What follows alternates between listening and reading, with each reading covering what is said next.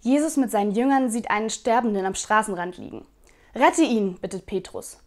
Jesus schaut ihm tief in die Augen, legt ihm die Hand auf und sagt, Steh auf und geh. Der Sterbende steht auf und geht. Nach drei Wochen sind sie wieder in der Gegend und erkundigen sich nach dem Kranken. Sie zeigen ihm seine Leiche. Jesus beugt sich über ihn, schüttelt den Kopf und sagt, dann war es also doch Krebs.